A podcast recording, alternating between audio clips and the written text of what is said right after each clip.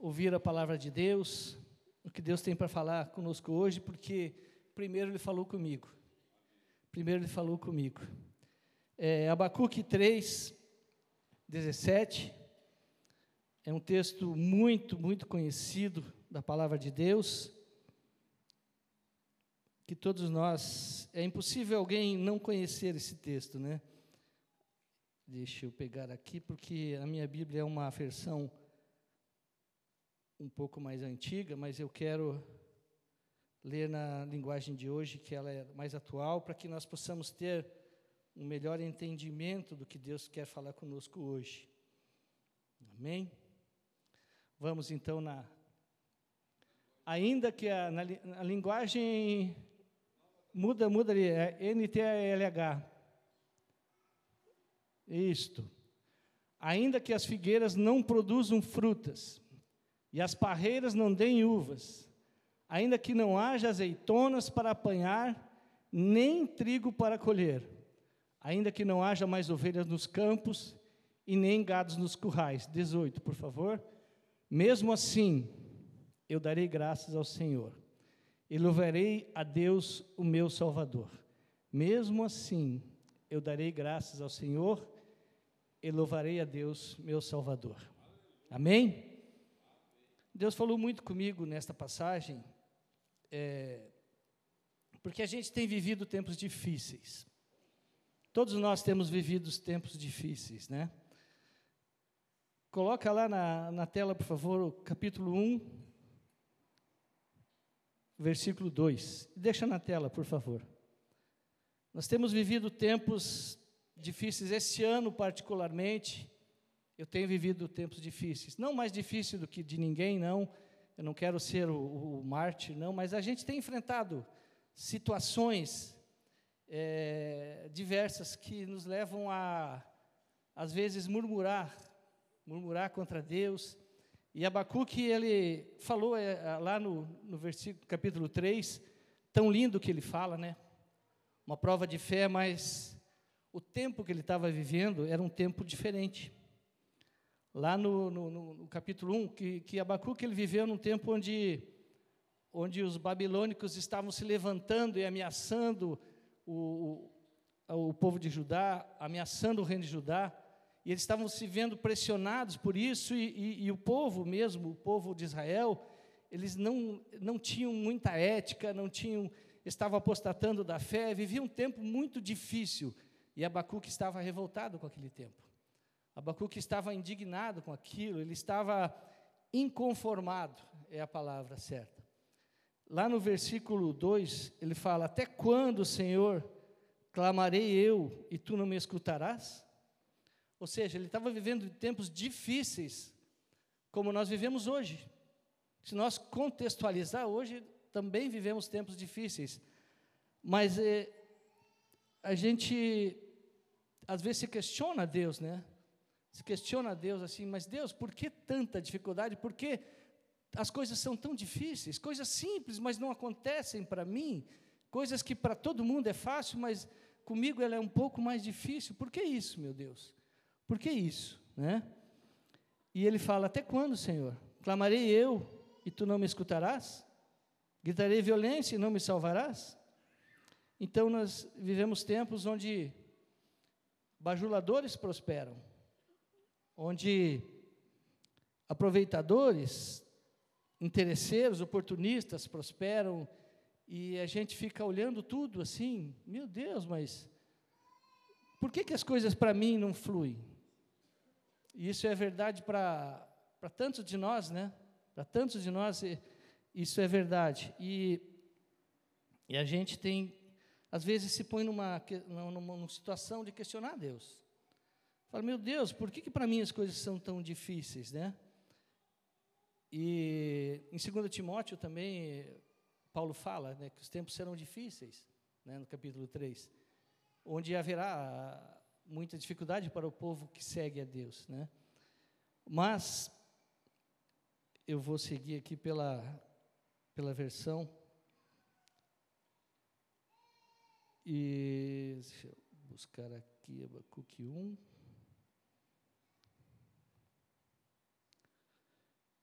o versículo 2 você colocou ali. Vamos até o 4. 2 ao 4. Senhor Deus, até quando clamarei pedindo ajuda? É essa a versão. Ok. E tu não me atenderás? Até quando gritarei violência e tu não nos salvarás? Por que me fazes ver tanta maldade? Por que tolerar a injustiça? Estou cercado de destruição e violência. Há brigas e lutas por toda parte. Por isso, ninguém obedece à lei. A justiça nunca vence. Os maus levam vantagem sobre os bons, e a justiça é torcida. Então, meus irmãos, Abacuque vivia um tempo em que, no final, no final ele fala que mesmo que, que ele vai se alegrar no Senhor da salvação dele. Mas ele vivia um tempo difícil, um tempo de, de inconstância, um tempo de, de tribulação, né? E Deus, e Deus parece que não respondia à oração dele. Então, às vezes a gente está nessa situação, a gente se pega nessa situação de, de ver tudo difícil, tudo fechado, as coisas não estão andando, né? as coisas não fluem como a gente havia imaginado. Mas o Senhor não perde o controle, meus irmãos. O Senhor está à frente da situação. Mesmo quando nós não enxergamos, não vimos algo que a gente espera, que a gente tem, a gente como humano, né, a gente sempre espera, não, isso está assim, mas vai dar certo, vai resolver. E nós não podemos perder essa esperança, porque Deus, Ele não perde o controle de nenhuma situação. Deus está sempre, sempre, sempre no controle da situação. E aí, no versículo 13, segunda parte, no, no 1, 13, segunda parte. Porque, pois, olhas para os que procedem. Eu estou numa outra versão aqui na minha Bíblia, mas deixa eu pegar aqui. Que é a mesma que eu passei lá atrás. No 12: Sempre existe, ó Senhor, meu santo Deus, tu és imortal, tu és o nosso protetor. No 13 fala: Mas como podes tolerar esses traidores, essa gente má? Os seus olhos são puros demais para olhar o mal. Tu não suportas ver as pessoas cometendo maldades. Como então, como é então que ficas calado quando esses malvados matam pessoas que são melhores que eles? Então Abacuque se sentia pressionado. Abacuque estava pressionado por uma situação. Ele, no final, ele engrandece a Deus.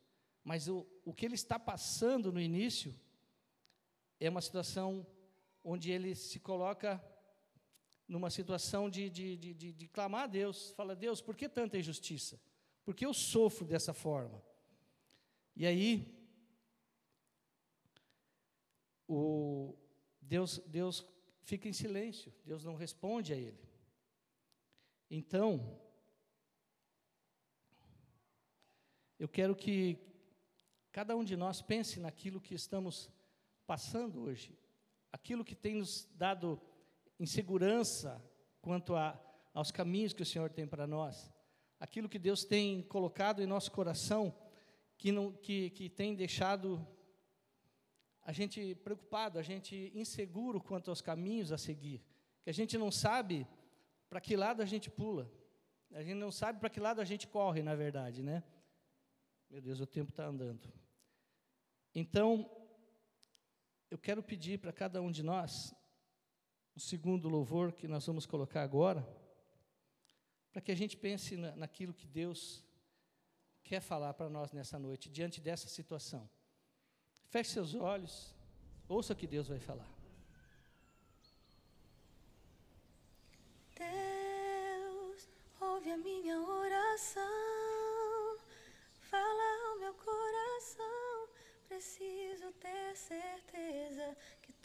Estás comigo.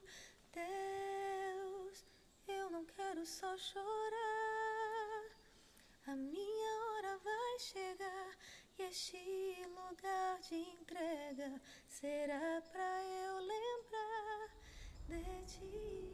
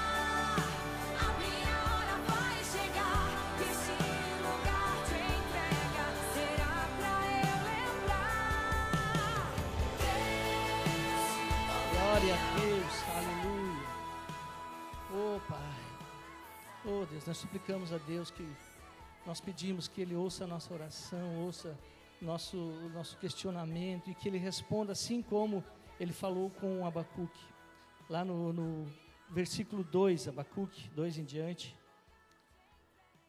Ele fala: Então o Senhor me respondeu. Aqui na outra versão fala: Eu, Senhor, disse versículo 2, 2, versículo 2 em diante. Capítulo 2. O Senhor disse: Escreva em tábuas a visão que você vai ter. Escreva com clareza que vou lhe mostrar, para que possa ser lido com facilidade. Ainda não chegou o tempo certo para que a visão se cumpra. Porém, ela se cumprirá sem falta. O tempo certo vai chegar logo, portanto, espere, ainda que pareça demorar, pois a visão virá no momento exato.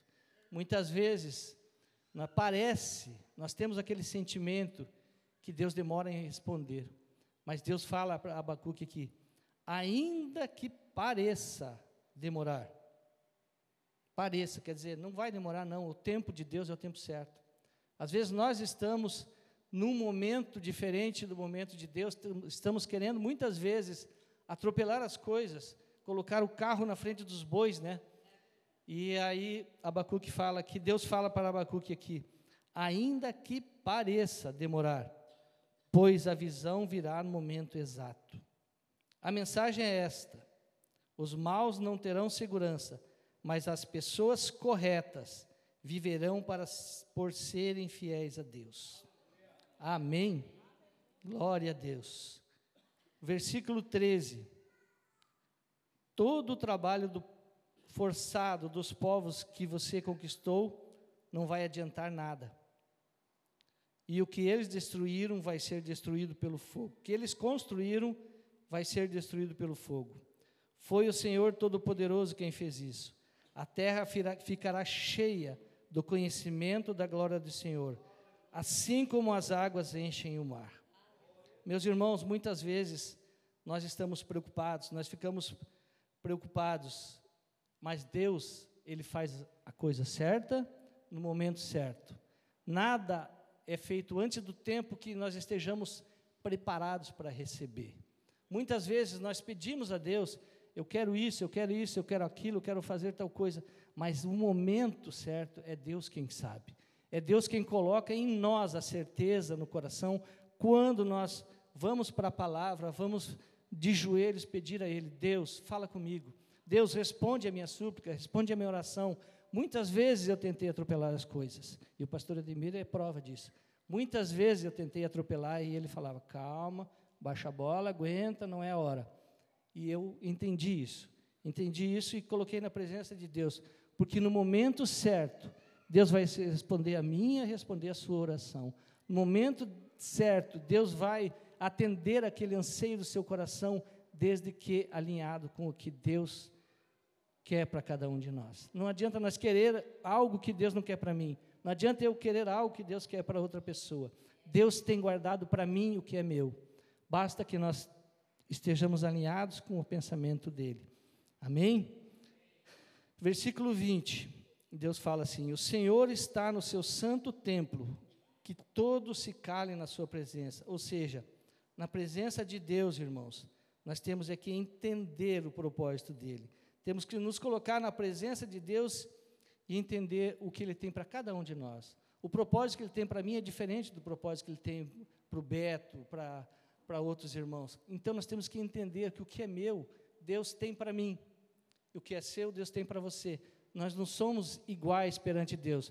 Nós somos muito particulares. Deus trata cada um de nós como seus filhos amados. E cada um tem suas características e Deus respeita as nossas características, as nossas limitações, os nossos anseios, o nosso coração, Ele conhece.